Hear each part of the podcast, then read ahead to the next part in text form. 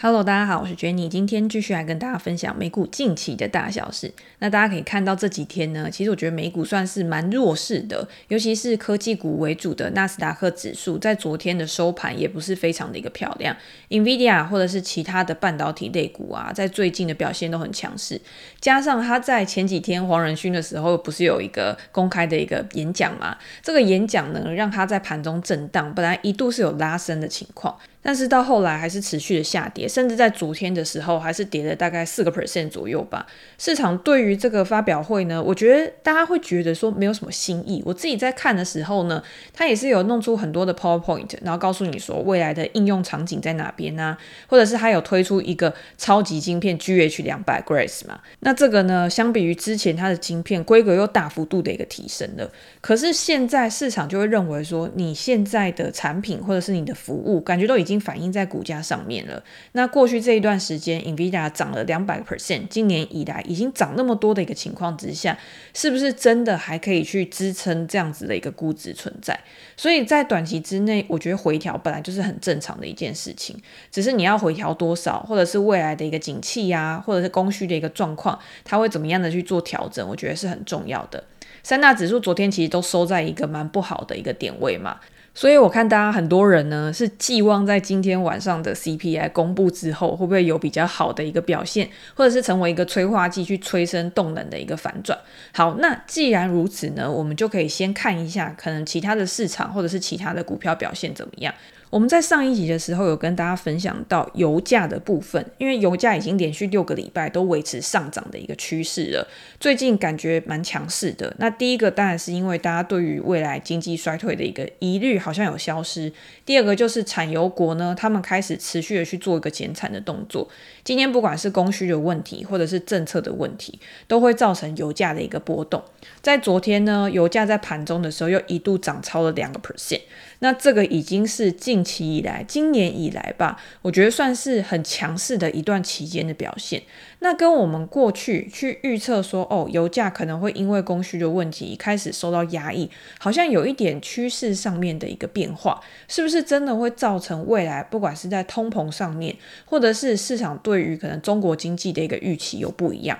因为你现在去看哦，中国的经济在最近都有很多非常不好的消息传出来。之前 GDP 它的一个年成长率感觉不如预期，然后后来呢，可能房地产又出现了一些危机或者是变化嘛，像最近那个碧桂园的事件、跳票的事件，有没有可能会造成公司的一个风险存在？他现在是说他还有一段时间。可以去保持他的一个信用，去做一些转还的处理，但是这东西就是每天都一直在改变，你也不知道未来会发生什么事情。我觉得中国的经济现在算是市场非常关注的一个焦点，是因为。中国不管今天是在进口、出口，都会对整个全球的一个供应链的影响，或者是经济都有很大的一个密切的一个关系。所以，我们今天这一集呢，也跟大家分享一下我自己在整理的一些资料之后，跟中国经济相关的，你可以从中国的经济表现，然后去推估说哪一些市场可能会有更好的表现，或者是哪一些市场可能会被拖下水。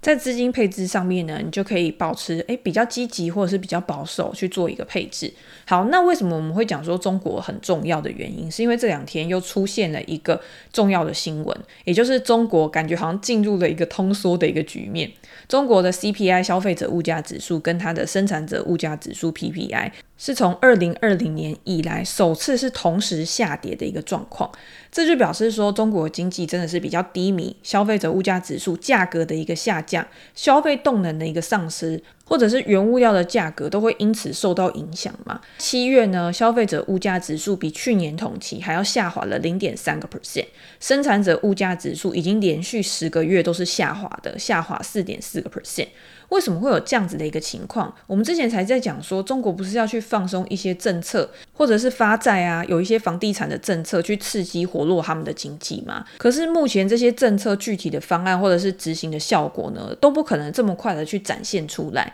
我们之前也有讲到，联总会说，你的货币政策或者是你今天任何的经济政策，它都是有滞后性的一个效果。今天这些政策它不会在它公布的时候，它只能去引导大家的预期而已。可是实际上你今天要成长，你今天要实质的有产出，都是未来的事情，它是需要时间去做酝酿的。那在这一段时间，消费者的需求可能已经放缓了，或者是你今天房地产已经陷入到了一个比较紧绷停滞的一个状况，再加上中国的进出口也迅速的下滑。那在此前存货堆积的一个部分，今天有很多的商品，如果还没有去销货完的话，那是不是又要去降价销库存？那又会造成价格的一个下跌。所以这些东西都是环环相扣的。如果中国的物价持续的下跌的话，一定会去影响到它的经济成长嘛。你今天供应如果一直持续去超过需求的话，这个价格的下跌，它不会只在中国的内部去发生而已，可能跟欧美国家也会有一定程度的一个关系。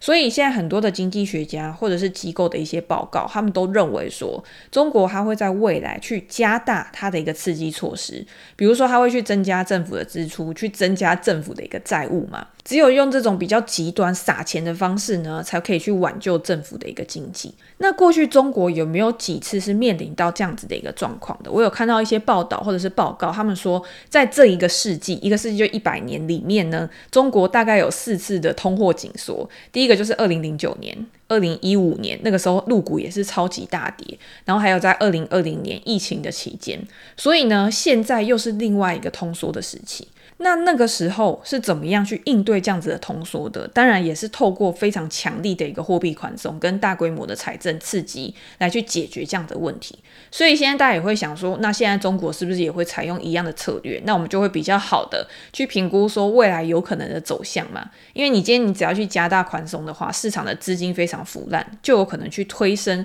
资产的一个价格。这样子，你如果去看他之前说他要去加快基础建设的一个投资，而且还要去放宽。房地产的一个政策去刺激房地产市场的话，看起来也就是还蛮合理的。不过，如果你今天开始去采取大规模的一个刺激政策的话，会影响到的东西，它不会只是经济成长而已，它也会有带来一些负面的影响。比如说，如果你今天放松，那你的人民币是不是就会去有贬值的一个效果？那你如果今天人民币贬值的话，是不是就会造成资金的一个外流？所以现阶段呢，你也可以看到有消息说，现在外资在中国的投资。啊，已经开始越来越少了，开始去大幅度的一个撤资了。中国的外商投资指数它降到了二十五年的一个低点，这个是根据中国的国家外汇管理局公布的一个数据，直接投资负债，它是用来衡量外国的企业或者是外国的机构直接投资在中国的一个指标。在四到六个月呢，它比去年同期还要下滑了八十七个 percent。你就知道这个是一个非常大幅度的一个下滑的数据，这是自一九九八年以来最大的一次下滑幅度。所以你就可以知道，它对中国的影响一定也是很大。可是它绝对不会只是因为现在中国的经济比较差，所以他们就去撤资。其实是有很多的原因，慢慢的去堆叠而成的。除了中国的经济放缓之外呢，之前中国跟美国之间的一个贸易战，或者是现在大打的半导体的一个资源战，都会对外国这些公司去造成一些阻碍，或者是负面的影响。他们也要控制风险啊。如果我今天在中国投资过多，未来如果有什么政策去影响到我的话，那是不是对我的营收跟获利就会造成很大的影响？在贸易战期间呢，关税成本的上升，然后疫情之后呢，因为你没有办法很好的去做一些物流啊、运送什么的，这些地缘政治的关系啊，都会造成这些企业。是不是要去考虑把它的产能，或者是把它的工厂去移到其他的地方？所以你也可以看到很多的供应链，它开始去做分散风险的一个动作。那还有就是中国的汽车工业，因为现在算是去支撑中国经济很重要的一个部分。可是呢，因为里面实在有太多的公司参与了，所以它也会去削弱到外国公司的销售跟利润。那也会让这些海外的车厂呢去撤出中国的一个市场。我觉得现在要拼的当然就是特斯拉，大家还可以拿一个跟比亚迪在那边拼啊，或什么。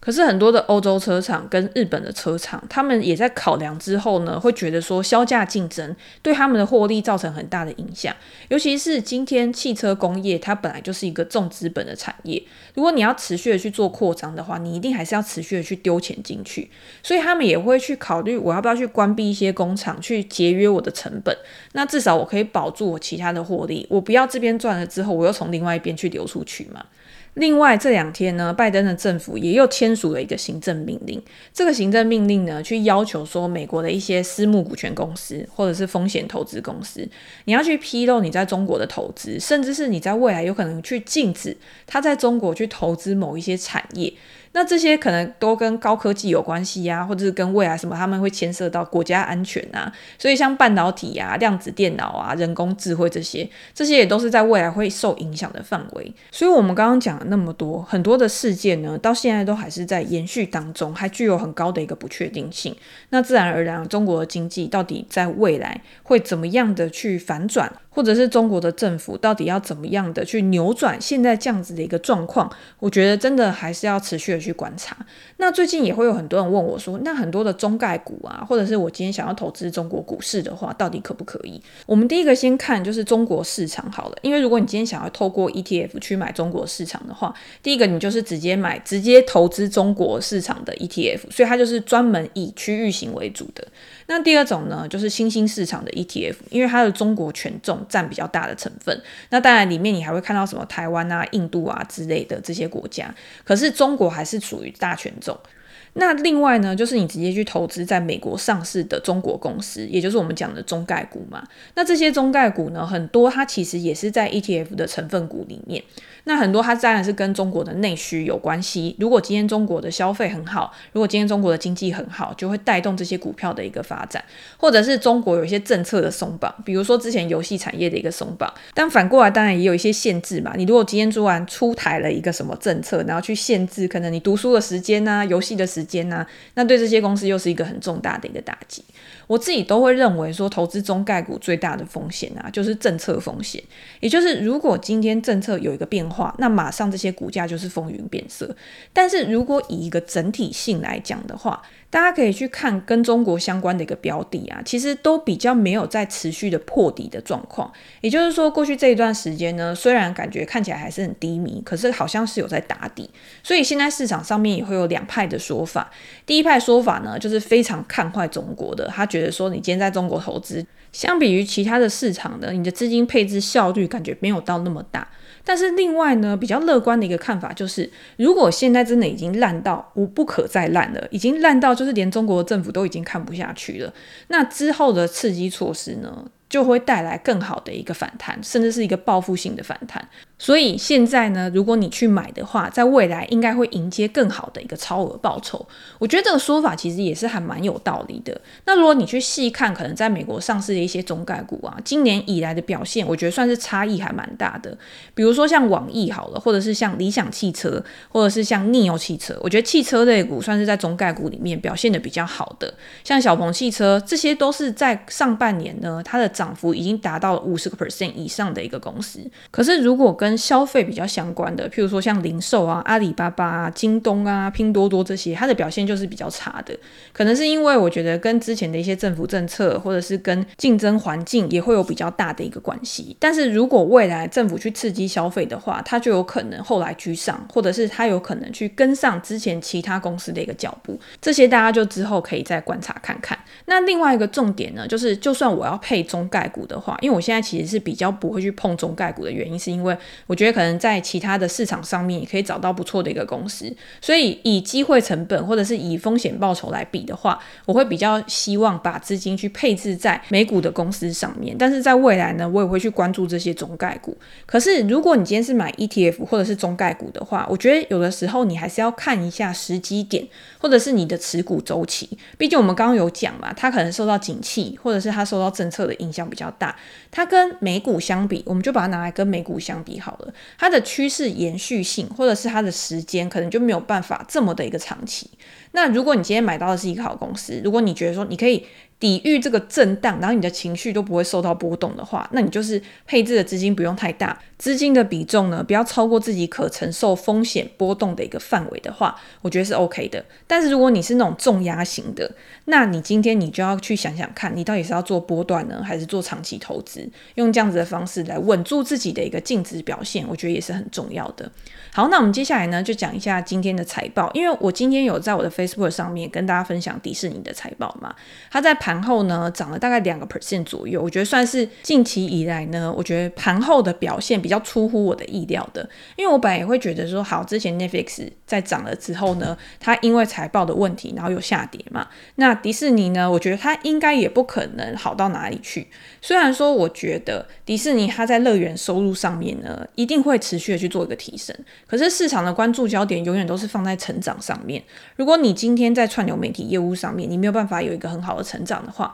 市场有可能就会比较给予不信任票，然后让股价下跌。不过在这一季呢，迪士尼的营收还是年成长了四个 percent 嘛，这个是不如市场预期的哦。可是它在缩减开支的情况之下，它的每股盈余是优于市场的一个表现，达到一点零三美元。乐园的业务呢，确实也是如我们预期的，就是持续的在复苏，都是维持两位数以上的成长。我记得它这一次的乐园啊，体验的营收成长了十几个 percent 吧，然后它的营业利润呢，也因为人潮的一个回流、票价的一个提升、游客来客数增加之后，它消费变多，所以也会有所提升。但是它的媒体娱乐业务呢，其实还是非常的疲弱的。也就是在疫情之后呢，甚至在现在大家开始节衣缩食的一个时间点，都会造成他在串流媒体业务上面没有办法很好的去做一个施展。可是我看他这一次的财报里面，他一直提到广告收入这个东西，我觉得跟 Netflix 一样，他们现在都在想说，我要怎么样去增加我的使用者，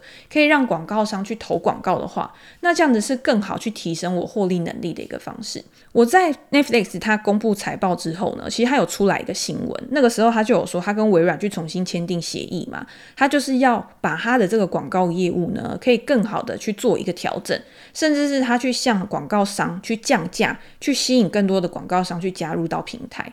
因为你今天用户如果大家都已经有订了，然后你今天用户的成长提升得很慢的话，现在广告业务还是一个刚开始，大家要去串流媒体抢广告的一个时间点，你当然要先抢先赢，不然的话预算都是有限的，你要怎么样去配置在不同的平台上面？所以在这一季呢，串流媒体业务 Disney Plus 它的用户数呢也是连续几季的下滑，它的总用户数达到一点四六亿人，是不如市场的一个预期的。但是呢，他表示说，他有三百三十万的用户都去注册了广告的支持方案，而且他在这一次，他也说他要去调整 Disney Plus 的价格，去让它调整了二十七个 percent 吧。等于是说，如果今天你不想要付高价的话，你就可以去用我们的广告付费方案。那他在这一次呢，很多都是因为受到广告收入的一个推动，让他的一个营收，不管是 Disney Plus、ESPN 或者是 Hulu，都有一个比较好的一个营收成长，去抵消了它可能因为它的一个产品组合的一个。呃，捆绑包，或者是因为需求的一个下滑而造成的负面影响，去做一个相互抵消。那以更长远的情况来看的话，公司就是希望可以利用广告去做开源嘛，然后内部呢又持续的去做节流，去达到它本来目标说它要去缩减五点五亿美元的一个支出。这个支出呢，除了是在它内部的一个营运管理之外呢，还有像串流媒体的一个投入也会减少。这个减少不是说哦，我今天嗯，可能我要去减少我的内容啊，或者什么这些，这些都有。但是之前工会的一个状况，也会导致他们在内容产出上面呢，在当前可能不会像之前那么的一个积极。也就是因为如此呢，他认为说，在未来这个面对消费者的业务，也就是像串流媒体啊、影音这些，它的营业利润也可以持续的一个提升。好，那讲完了我们上一季的表现之后呢，这两天其实跟迪士尼也有一个蛮大的相关的新闻，是它的 ESPN 呢要进军的这个线上的体育赌博的领域。在礼拜二的时候，ESPN 跟美国的一个娱乐然后体育赌场的一个公司 Penn Entertainment。佩恩娱乐，佩恩娱乐这家公司呢，去宣布了一个重磅的交易。这个其实，在之前迪士尼就一直有很多的分析师去问他说：“你什么时候要去加入到这个线上赌博的一个领域？”因为它算是一个特许行业吧。在之前，我们有跟大家介绍 DraftKings 这家公司呢，它其实也就是在营运相关的一些业务。当然，你今天呃有很多不同的类型，譬如说可能有 Fantasy Ball 啊，或什么之类的，这些都是我之前在我的文章里面其实有跟大家分享。讲过，但是因为 ESPN 是迪士尼的公司嘛，所以这个当然会更受到关注。它也让佩恩呢，在昨天它的股价是大涨了十几个 percent 以上。那这个协定这个合约呢，它其实就是签订了一份十年的一个合约。佩恩在未来这十年呢，会向 ESPN 支付十五亿美元，然后跟给他这个认股权证，在未来呢，可以购买价值五亿五亿美元的佩恩的股票。两家公司这样子就更紧密了嘛。然后他们预计说，在今年的秋天呢，会向十六个州去推出一个 ESPN Bet。等于就是进入到一个算是比较新的一个市场吧。这个消息呢，当然也会造成其他的竞争对手股价大跌。譬如说像 DraftKings，它的股价呢，就在之前财报公布之后，感觉好像还不错，因为公司去提高了可能未来的营收获利指引啊，认为他们距离赚钱的一个时间点越来越近。但是呢，如果今天竞争的对手开始越来越强大，甚至是那种巨型怪兽的话，是不是有可能他们就会面临更大的一个挑战？所以我觉得这个蛮值得大家未来去关注的原因，是因为我觉得这个就等于是给迪士尼它有了一个新的成长动能，甚至是就算现在还没有很好的一个表现，可是也让市场或者是投资者他们会有一个比较多的想象。通常不确定性就是一种想象嘛，那不确定性是往好的地方发展，还是往不好的地方发展？这个就需要时间去做一个证明。所以这个也是我在这一次的财报里面呢，跟结合近期的一个消息，我自己在看迪士尼的时候，我当然不会说哦，我对迪士尼非常的悲观，因为它现在今年以来呢，它其实股价是没有涨没有跌，就是在平盘附近一直震荡。但是如果你以一个更长期的角度来看的话，我觉得迪士尼已经是一个百年企业了，它有一定定程度的一个竞争优势，它也有稳定的可能现金流来源，